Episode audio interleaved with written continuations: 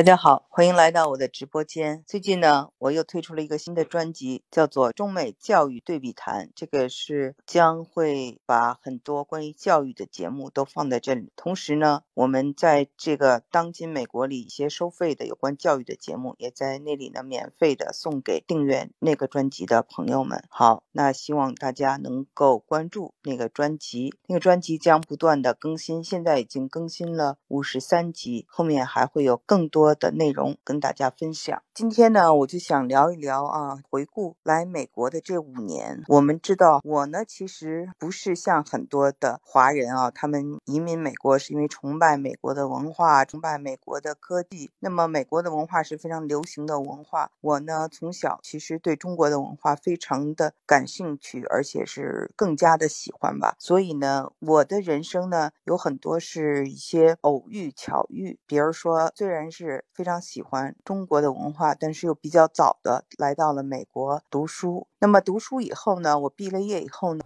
本来呢又是要选择海归的，但是又赶上了美国经济最旺的时候，尤其是硅谷大发展。那么呢，我又留在美国近十年吧，然后才实现的海归梦。所以说呢，我跟美国还是一些。说不清的缘分的。还是选择了海归了，因为人呢有人心所向，有的地方可能更加的富有，但是有的地方可能更适合你。我觉得国内的这些文化我非常喜欢，这个是发自内心的。那么有的人我也讲过，他因为是学理工科的，他看不到中国的这个文化的这些美好的一面，他很容易崇拜这个西方的一些技术啊等等，这些呢都是个人选择。所以我选择了海归。那在海归以后呢，通过我节目的人都知道我的经历，我呢希望。这个孩子们能在国内接受教育，但是在我的老大四年级的时候，我的老二上学啊，就出现了一些问题。北京上学是一个很难上，求人是肯定的了，而且是走动啊，这些都是要有的。那没有的话，就是比较麻烦。那我们的政策有时候也是经常改的。在这样的情况下呢，我们就决定回到美国，因为孩子老二没有办法入小学。当然中间呢，也有也有过，就是说我的这个儿。儿子在上学期间，我们发现我跟老师提意见，向他们的班主任提意见，那班主任是绝对的甲方，我们基本上没有话语权。所以呢，很遗憾，我当时觉得呀，孩子们中文学的太少了，就离开了这个中国。但是我的儿子四年级，他已经学了很多的汉字，也会背很多的古诗了。到了国呢，今年。他得了州里的写作的金奖。这个写作的金奖呢，是写了一首诗。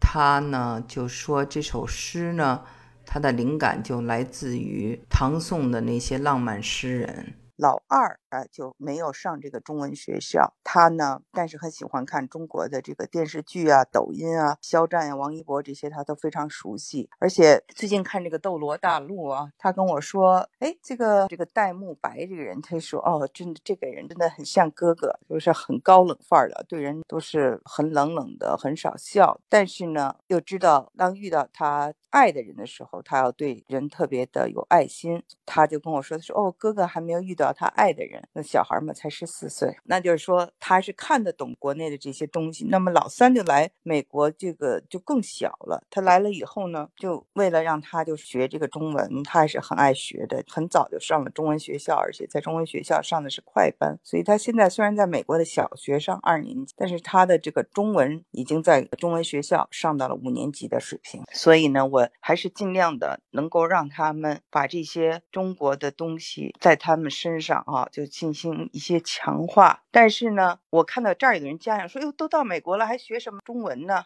那你说，那就是意思就跟国内有人说：“那你在中国说汉语，那你干嘛学英文呢？干嘛学法文呢？干嘛学西班牙文呢？”啊，这这个就是都是一种英文叫做 provincialism，provincialism 就是地方主义啊，不是看一个更远的或更广阔的这么一个天地，他就觉得美国就是全世界了。其实美国不是全世界。界，人的这个生存也不光是英文，但是他们只看到这一点，这个呢就是他们的选择了，我们就不在这里头来评论这些家长的选择。那纵观这五年，其实虽然心里有很多遗憾，但是我的儿子跟他的这个国内的同学他们聊天的时候呢，就发现啊，他们现在很多的同学就已经开始进入了这种刷题的模式。进入这种刷题的模式以后呢，他们就非常的累。那同时，我就看到我的这个儿子，他的生活呢是都是在做自己喜欢做的事情，是在充实和丰富他的经历。他在学小号，他在学钢琴，他在学田径。作为田径队的运动员，代表学校去参加校区的田径赛，然后去打网球、打高尔夫球的棒球。呃，他就跟我说，在美国呢，就是要尝试尝试各种各样的事情，并找到